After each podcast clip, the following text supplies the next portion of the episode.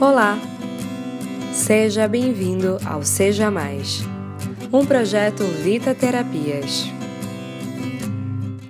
Hoje eu quero falar com você sobre algo que na sociedade moderna ficou tão comum, tão natural, que já nos parece normal. Você usa pessoas?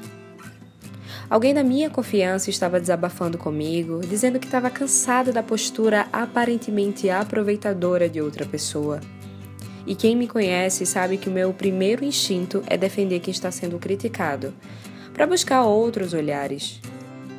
Dessa vez, não foi isso que eu fiz. Busquei entender, fazer uma retrospectiva sobre o que ela estava me falando. Foi quando me dei conta que o que a incomodava era o sentimento que ela sentia, o de se sentir usada, porque quando era ela que pedia um favor, logo se deparava com a tal má vontade, com a indisponibilidade, com a falta de doação do outro lado mesmo. Quantos de nós não somos assim? Numa busca tão sedenta por ser livre, para sair da zona da autoanulação, tendemos a ir para o outro extremo, a do egoísmo, a da economia de esforços para ajudar outras pessoas, a se sacrificar por um bem maior.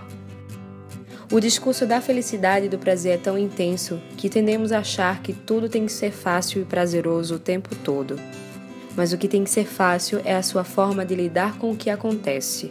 Mas as circunstâncias ainda vão te desafiar, e muitas vezes elas farão isso para quebrar o seu orgulho, para quebrar sua vaidade, seu egoísmo.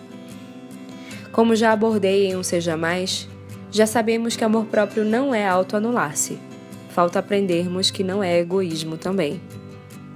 Que tal silenciar o egoísmo hoje? E não adianta dizer que você já faz isso, porque ser altruísta onde o ambiente é favorável é muito fácil.